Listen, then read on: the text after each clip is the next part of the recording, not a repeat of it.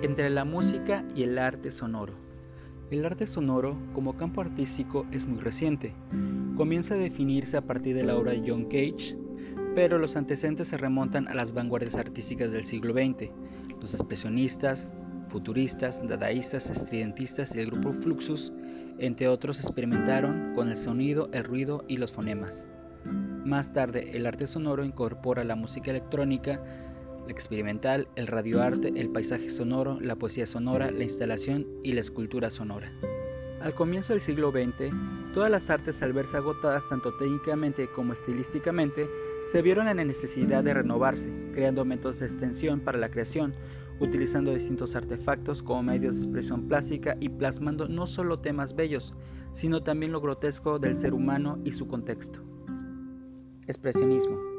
El movimiento expresionista nació en Alemania y pretendía emular estados mentales con tal fuerza que dentro de la composición los sonidos quedaban distorsionados. Los temas más tratados por los expresionistas alemanes están relacionados con la opresión, el terror y la miseria. Abundan asimismo referencias a los temas sexuales, y no solo entre las obras de los artistas alemanes, sino también entre las de los artistas vieneses. La amistad y cooperación de Kandinsky y Schoenberg concluyen la comparación de la música con la pintura, por un lado, Kandinsky ve a la pintura como una obra sonora donde hay tonos, timbres, ritmos, fortes y pianos. Y por el otro lado, Schoenberg libera la música de antiguas y estrictas reglas creando un método de composición llamado dodecafonismo, el cual consiste en utilizar los 12 tonos de la escala cromática. Futurismo. El movimiento futurista, encabezado por Filippo Tommaso Marinetti 1876-1944, escritor, dramaturgo y poeta, argumentaba que este movimiento era la respuesta para una Italia unida, una Italia renovada en industrias y conocimientos. Marinetti vio un comienzo de un posible cambio significativo en el dinamismo al empezar el siglo XX.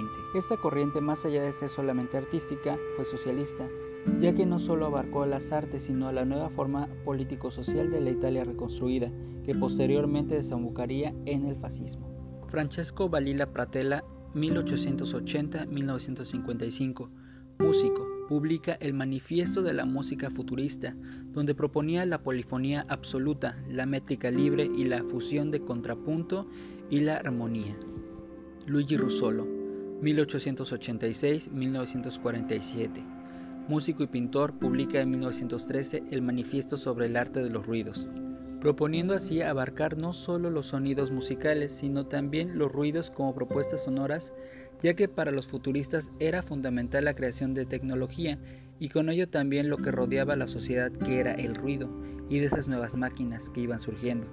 También exploró la asociación de los colores con las sensaciones, olores, sabores y sonidos Después creó un artefacto que generaba ruidos, conocido como intornarumori. Los músicos futuristas crearon composiciones utilizando los intornarumori. También ocuparon artefactos comunes, motores, carrozas, máquinas de escribir, etc., los cuales eran utilizados como instrumentos, contraponiéndolos y jugando con los ruidos generados entre ellos logrando disonancias, ritmos distintos a los usuales, timbres y creando en cierto sentido una tonalidad y con ello darían conciertos e intervenciones en las exposiciones. Dadaísmo, movimiento originado en Zurich en 1916 en el Cabaret Voltaire por el poeta y músico Hugo Ball, 1886-1927. Esta corriente fue una acción reaccionaria en contra de la Primera Guerra Mundial, haciendo del arte una manifestación subversiva y revolucionaria que irradia una fuerte crítica a la sociedad que encaminó a ese estado bélico en Europa. Burlándose de ella y de las reglas morales establecidas, Tristán Sara denominó a este movimiento como un estado de mente, también llamó un movimiento de antiarte, siendo un punto de partida el observador que asistía a las galerías. La obra expuesta en el Cabaret Voltaire era en su mayoría literaria, ya que siendo Hugo Ball poeta y músico, y su esposa cantante tenían representaciones de sus obras, en las cuales se interpretaban lecturas de poemas simultáneamente y otras de igual manera, pero acompañadas de ruidos. De la misma forma que los músicos futuristas generaban ruidos por artefactos, también haciendo improvisaciones con instrumentos percutidos, se creaban poemas colectivos y poemas con sonidos vocales. Fluxus. Fluxus nació en los años 60, iniciado por George Masunas, 1931-1978 Siguiendo la línea del dadaísmo como un movimiento de antiarte, cuyo concepto es el de la acción poética, la cual consistía en ser una expresión, en ser una acción fugaz, casual y reaccionaria referida a temas cotidianos y acciones interdisciplinarias. John Cage fue uno de los promotores de este grupo, alumno de Arnold Schoenberg en Nueva York, ciudad donde conoció a Marcel Duchamp y al bailarín Merce Cunningham. La obra de John Cage acentuó el silencio, marcando con ello el contexto y la interpretación. La obra más conocida y que dio mucho de qué hablar fue 433. Sus tres movimientos destacan la importancia del silencio, entendido como una ausencia sonora y por ende elemento imprescindible en la música. En esta obra lo importante es el sonido propio de la sala.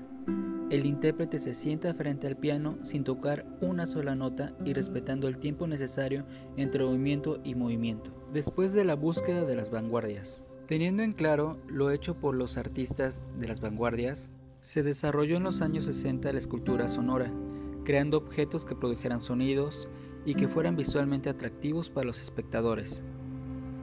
Otra opción fue aquella que consistía en intervenir algún objeto o instrumento a manipular con elementos naturales como el fuego, agua, aire, etc. Otro resultado fue la instalación sonora, donde se intervenía los espacios con el sonido, o bien lugares con artefactos, sensores, grabaciones, televisiones, radios, etc.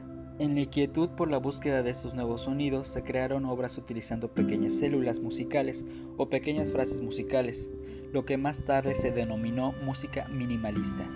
Además de la instalación sonora, se dio el videoarte, desarrollándose en Estados Unidos y en Europa a finales de los años 60. Otra modalidad es el paisaje sonoro, que es la representación auditiva de algún lugar. En nuestro siguiente capítulo abordaremos a los artistas sonoros de México. Soy Joel Díaz y fue un placer compartir con ustedes. Hasta la próxima.